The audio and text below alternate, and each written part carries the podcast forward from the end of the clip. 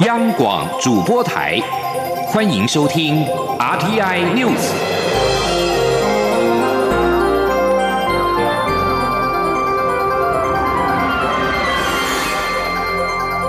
听众朋友您好，欢迎收听这节央广主播台提供给您的 RTI News，我是张顺祥。美国前驻联合国大使海利近日发动联署，要求美国国会调查中国隐匿疫情。支持台湾加入世界卫生组织，并将重要医疗制造业移回美国。才短短两天，已经有超过六万七千人加入联署。俗称武汉肺炎的二零一九冠状病毒疾病持续的肆虐全美，各界纷纷传出就责中国以及世界卫生组织的声浪。二零一七年到二零一八年担任美国驻联合国大使的海利。二十三号发起线上联署，要求国会阻止中国撒谎，以及持续扩张其影响力。海利在联署的网页当中表示，中国政府必须就对疫情撒谎一事被就责，美国国会现在应该做出回应。他呼吁外界加入联署，一起阻止中国在美国及世界各地影响力日益增加。焦点回到台湾，中央流行疫情指挥中心二十五号公布，国内新增一起武汉肺炎的病例，是二十多岁男性的敦木舰队磐石舰的实习生。指挥中心表示，个案四月十八号到集中检疫所隔离裁检，一采结果是阴性，因为血中抗体是阳性，在四月二十四号进行二采，在二十五号确诊。相关的资料现正议调中，台湾也已经连续十三天没有出现本土病例。根据指挥中心的最新统计，目前台湾累计四百二十九例 COVID-19 确诊案例，两百七十五人已经解除隔离，六个人死亡，死亡率百分之一点四。指挥官陈时中表示。台湾重症病患康复率高，主要是归功于三点，包括了台湾确诊案件低、十多年累积的控制感染基本功，以及医疗人员素质高。请听央广记者杨文军的采访报道。中央流行疫情指挥中心二十五号公布，国内新增一例武汉肺炎病例，累计四百二十九例确诊，两百七十五人已解除隔离。调查统计，目前出院两百六十四例，占了六成；住院一百五十八例，占三成六；死亡六例，占百分之一点四。其中有二十四个人曾经使用过呼吸器，包含六个死亡个案，使用呼吸器死亡比约百分之二十五。媒体询问，国外使用呼吸器后的病人有高达九成的死亡率，但台湾只有约百分之二十五。台湾成功的关键为何？中央流行疫情指挥中心指挥官陈时中指出，台湾重症病患康复率高，主要归功于三点，包括台湾确诊案件低，十多年累积的控制感染基本功，以及医疗人员素质高。他说：“对，那台湾在医疗里面，当然是我们现在确诊案件没有那么多。”好，所以基本上我们可以很仔细的、很好的一个照顾。一个当然就是我们的感染控制的基本功嘛。那这基本功，我们这十几年来，不管是我们的评鉴，哈，或是卫生局。好，每在这每一年的查核，好，这都是一个非常必要的项目。那长期也都有在演练中。那另外，我们医疗人员的素质，哈，整个还是高的。专家咨询小组召集人张尚纯也指出，在治疗方式中，部分重症患者有使用奎宁类的药物，也有很少数用到瑞德西韦，但多数患者都是靠医护团队在最严重时采用支持性疗法，让患者在最困难的情况下不。不要再发生再次感染、败血、休克或器官衰竭等状况，利用体内的复原能力慢慢修复。中央广播电台记者杨文君台北采访报道。指挥中心表示，全台湾现在大概有一万人在居家隔离或者是检疫，基于人道考量，即日开始有条件的开放奔丧或者是探重病。记者陈国维的采访报道。台湾二十五号新增一名磐石舰实习生确诊案例，总计整个舰队已经有三十一人确诊。中央流行疫情指挥中心表示，这名二十多岁的男实习生第一次裁检为阴性，但因血中抗体阳性而进行二采，现在确诊，后续还待实验室进一步检验其阳性抗体是属于早期感染还是近期感染。至于台铁有一名车长日前与磐石舰确诊官兵同处一家健身房后出现。发烧、肺浸润等症状，指挥中心发言人庄仁祥表示，这名车长是十六号去健身房，但早在八号就出现轻微咳嗽、有痰的症状，现在二采结果仍为阴性，所以属于接触者，持续居家隔离中。另外，指挥中心指挥官陈时中也宣布，基于人道考量，如果有居家隔离及检疫者因二亲等亲属身故或重病需外出奔丧或探视，将可在隔离或检疫的第五天起。向地方卫生单位提出申请，经审查符合资格，而且取得医院同意探病后，由地方卫生单位安排到指定医疗院所自费裁剪，在取得检验阴性报告两天内，由地方卫生单位安排外出，每次以一小时为限。这边验出来，那这两天我们大概可以说它是蛮安全的了哈，你验不到，可再过来其实也很难说了哈，所以我们大概就有一个时间的限制。那这样的一个规定其实是很严格。但是为了防疫的一个关键期，好，所以还是小心一点。那但是也确实，我们在前段时间也收到这样的情况。也觉得这样对有一些人哈，会觉得好像也过意不去。那所以这里面取得一个平衡点。指挥中心说明，国内目前有十八家指定医疗院所提供自费检验，相关费用由各县市主管机关核定。后续将是需求增加自费检验的院所数量，而外出者需全程戴口罩，不得搭乘大众运输工具，并要与他人保持安全的社交距离。中央广播电台记者陈国伟台北采访报道。五一劳动节连假将至，行政院长苏贞昌二十四号在立法院答询的时候说，没有要取消五一劳动节，因为休假跟出游是两回事，是否代表民众放假只能够待在家里呢？对此，苏贞昌二十五号表示，出游只要依照卫福部长陈时中说的。做好自我的健康管理，依照规范来进行就可以。仍然是鼓励民众正常生活。劳动节将有三天连假。中央流行疫情指挥中心指挥官陈时中二十五号表示，五一劳动节假期没有延后或延长计划，但也不排除因应紧急的状况有改变。重点是社交距离。管控人流、车流，只要能够分散就安全。请听记者杨文军的报道。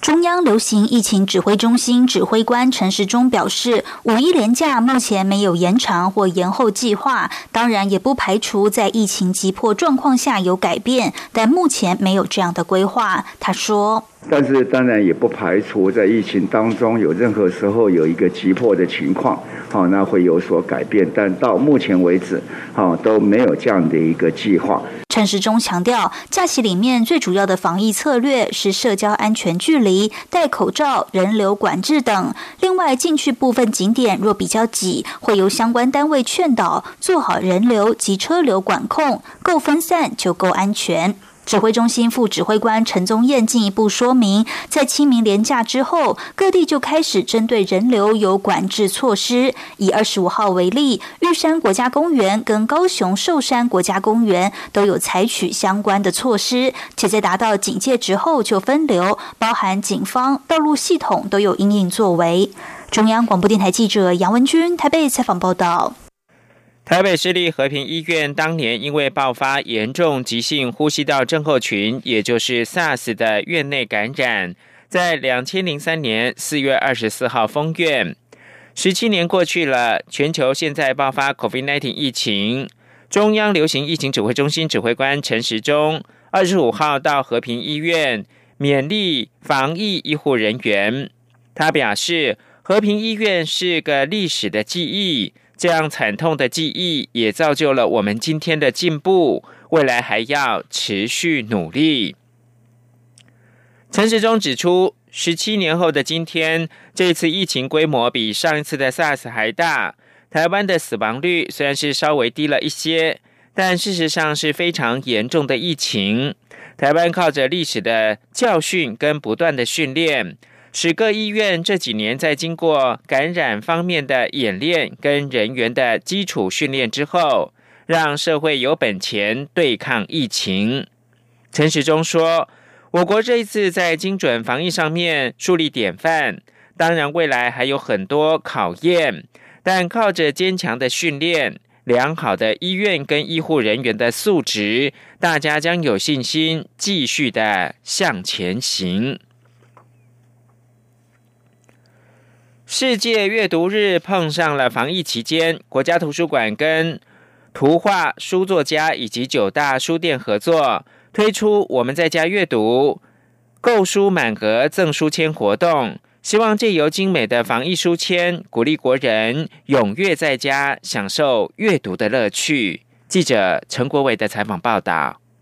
国家图书馆举办“我们在家阅读购书满额赠书签”活动，邀请图画书作家李锦伦独家设计四款阅读书签及活动海报，并首次与国内九大书店合作，包括诚品书店、读册生活、三民书局、城邦读书花店、金石堂书店、鸟屋书店、武南文化广场、联经出版以及信义小太阳亲子书房，共同推广阅读。馆长曾淑贤指出，透过阅读养成的思辨能力是国家。加重要的软实力，而推动阅读风气也需要整合政府和民间的力量。他说，这次赠书签的活动将至少持续到六月，民众在这期间只要到九大书店的门市或网络平台买书，单笔金额达到新台币六百元，就能获得整套充满童趣还附有尺刻度的防疫书签。上次的那个清明节的年假，不是也大家就是有群的问题嘛？那大家也造成一些不安嘛，所以。现在孩子不能够放松的时候，可以不要往外跑，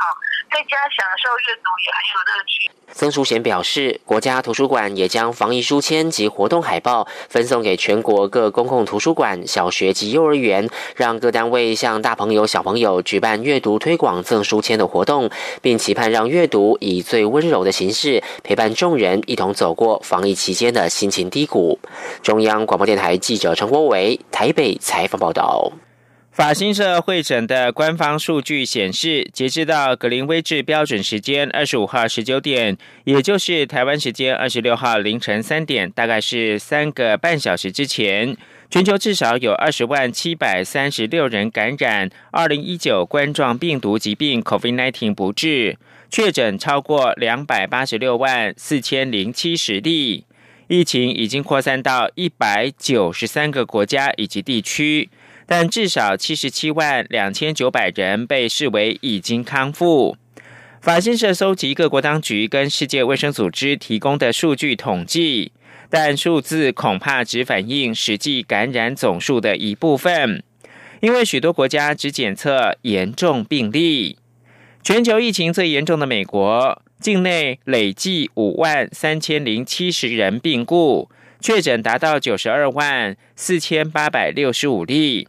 意大利是死亡人数仅次于美国的灾情惨重国家，境内累计两万六千三百八十四人病故，确诊数达到十九万五千三百五十一例。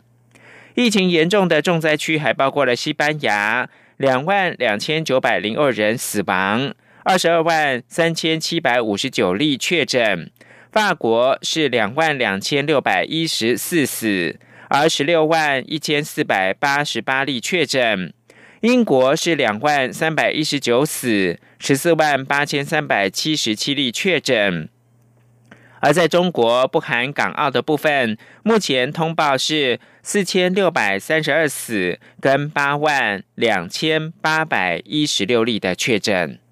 我是中央流行疫情指挥中心社区防疫组组长何启功。为降低国内社区感染风险，请国人一起保持适当社交距离，室内一点五公尺，室外一公尺距离。正确戴上口罩后，则可免除社交距离限制。拥挤或密闭场所应全程戴口罩。在电梯内或用餐时，均应避免交谈。年假结束后，留意自己健康状况，如出现不适，记得戴上口罩，尽速就医，并告知旅游史。由政府请安心资讯机关署提。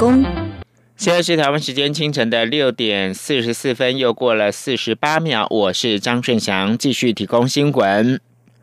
妇联会近日发动联署，称党产会内政部追杀。内政部表示呢，妇联会没有在去年十二月七号前依照政党法规定转换为政党，经过内政部去函限期四个月内没有补正，未依规定办理得依法废止其立案，依法处置，何来强迫？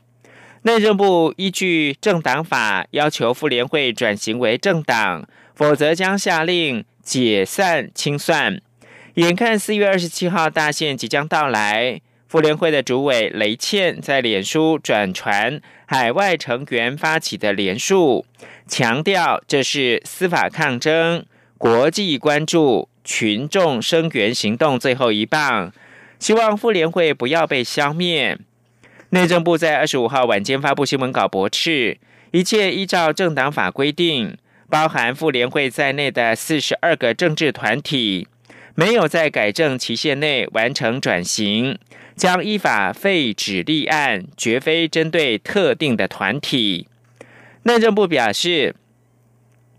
妇联会等政治团体是依照人民团体法立案的政治团体，没有在去年十二月七号前依政党法规定修正党章，转换为政党。经过内政部去函，限期在四个月内补正，没有依照规定办理者，内政部得依法废止其立案，此为依法处置，何来强迫之说？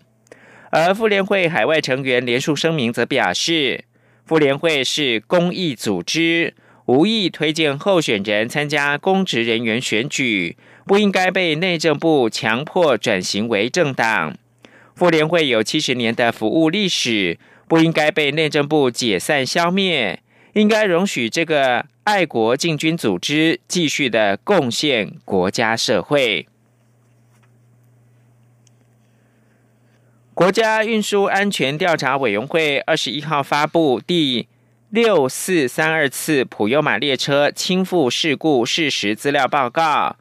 透过四大资料记录器。三大影像记录以及七大测试研究等科学证据，向外界来说出事故列车超速的事实，但部分谜团包括了酿祸的原因以及未来要如何避免、如何改善等等。运安会也将在今年八月提出的完整调查报告进一步的探讨分析。请听记者吴丽君的专题报道。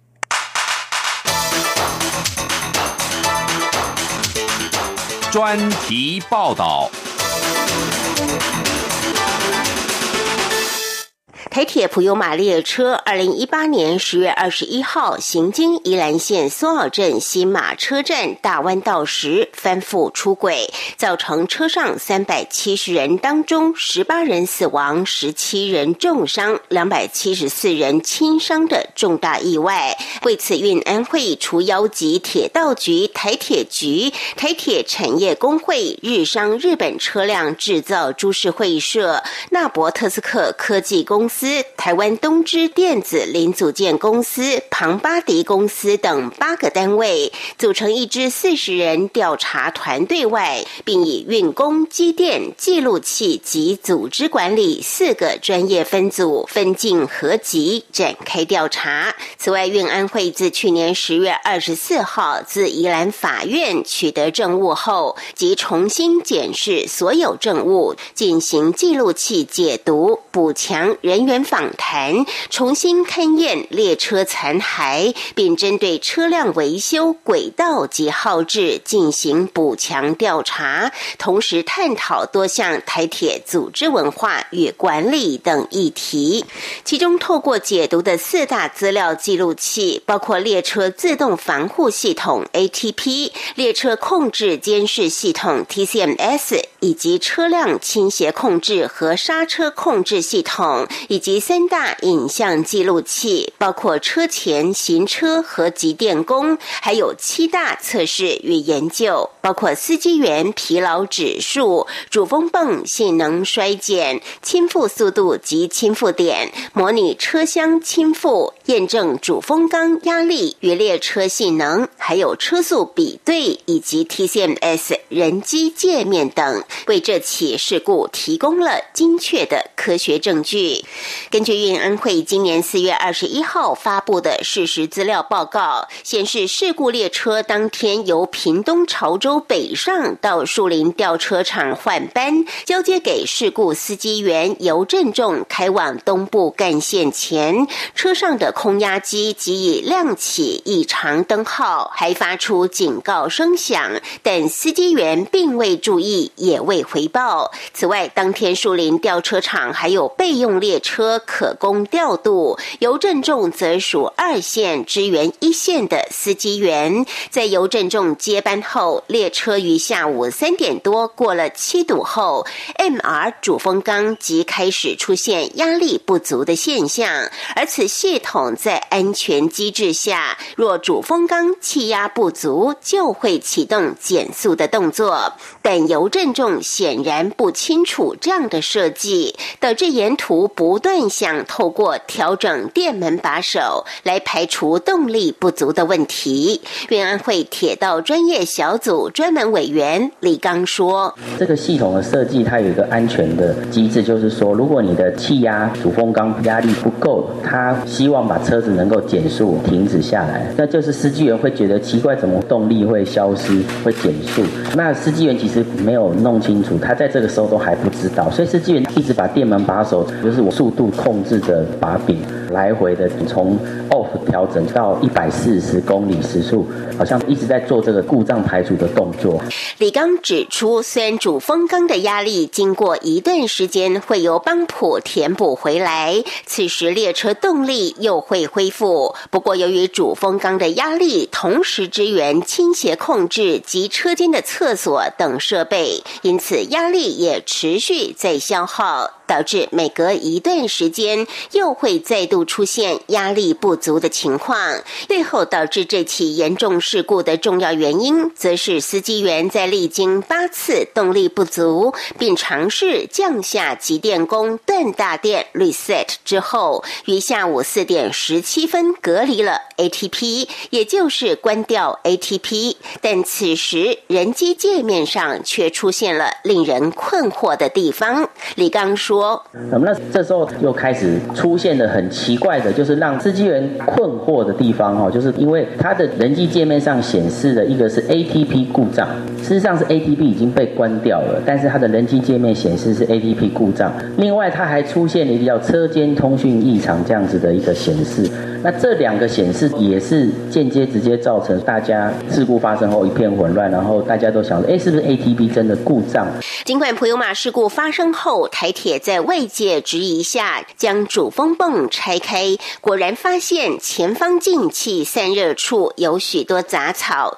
中空丝膜也疑似碳化烧掉。但是运安会的调查则发现，恐怕是维养的环节有问题。李刚说：“事实上。”我们在调查的过程也了解说，其实台铁的内部在主风泵的维修这边，其实他们早就有发现这个异常的声音，就是这个声音特别大。那声音特别大，其实是跟它后面这个中空丝膜的裂化，因为它的 maintain 呢，包括油跟水要分离。那它每天包括要加油，但是它油加的如果过多的话，就有可能会一直扩散到不该有油的地方。李刚指出，正因为主风泵的中空丝膜受到油污脏跨断裂，因此容易散热不良，导致温度很容易就超过上限摄氏一百二十度，也让这套系统为了避免烧掉就会停机。而事故列车上虽有四个主风泵，但当时仅剩。两个主风泵可以正常运作，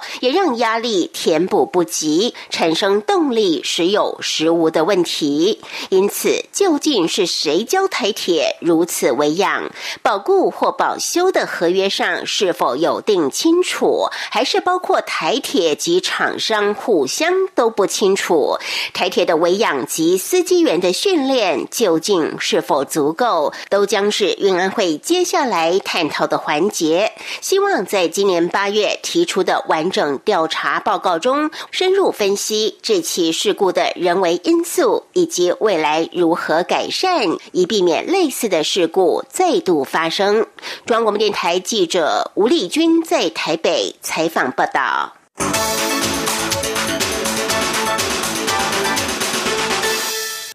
在外交部与驻印度代表处安排之下，与世界台湾商会联合总会等台商组织协商之后，决定要租用华航专机，于五月四号晚间七点，在新德里搭载南亚的台商跟台侨返回台湾。在听取台商意见以及多方协商之后，驻印度代表处决定租用华航专机，在五月四号的晚间七点。从新德里的英蒂拉甘地国际机场搭载南亚的台商跟台湾的侨胞回到台湾。官员透露，华航撤侨专机定于印度结束全国封锁之后的隔天起航，就是考量报在印度国内航班预计五月四号复航，可以解决印度其他城市台湾人没有办法搭载印度国内班机到新德里的问题。此外，孟加拉台湾商会有二十多人已经决定从孟加拉包机前往新德里，以搭乘华航的专机回到台湾。印度疫情严重，短短一个月确诊病例从千例增加到二十五号的两万五千多例。孟加拉则是有近五千个确诊病例。由于两个国家的病毒筛检率仍然是比较低的，不利疫情防控。因而，旅居两国的部分台湾人希望能够搭专机回到台湾。东南亚二零一九冠状病毒疾病疫情持续的扩散，新加坡跟印尼二十五号新增确诊病例数都达到三位数，分别增加了六百一十八人跟三百九十六例。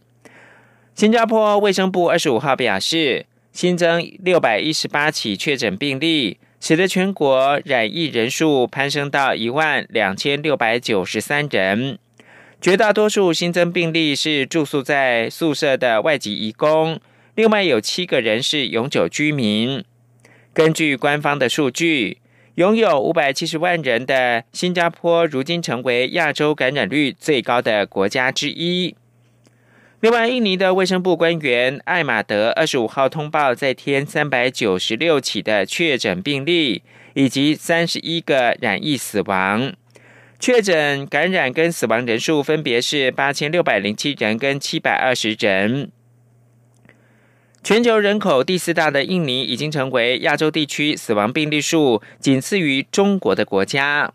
另外，泰国二十五号通报五十三起新增病例。累计病例数达到两千九百零七例，新增一起死亡病例，境内不治患者增到五十一个人，目前是两千五百四十七人痊愈出院。在马来西亚卫生部二十五号通报新增五十一例确诊，两名病患病故，使得累计确诊达到了五千七百四十二例，死亡病例达到九十八例。而在菲律宾。卫生部二十五号通报新增一百零二例确诊，累计七千两百九十四个人确诊，增加十七个人染疫病故，死亡病例达到四百九十四例，痊愈出院者增加三十人，累计达到七百九十二人。另外，在土耳其的方面，二十五号通报了两千八百六十一起二零一九冠状病毒疾病的病例。是超过三个星期以来首度低于三千例，单日的康复数则是连续两天高于新增病例，累计确诊十万七千七百七十三例，两千七百零六人病故，一共有两万五千五百八十二例康复。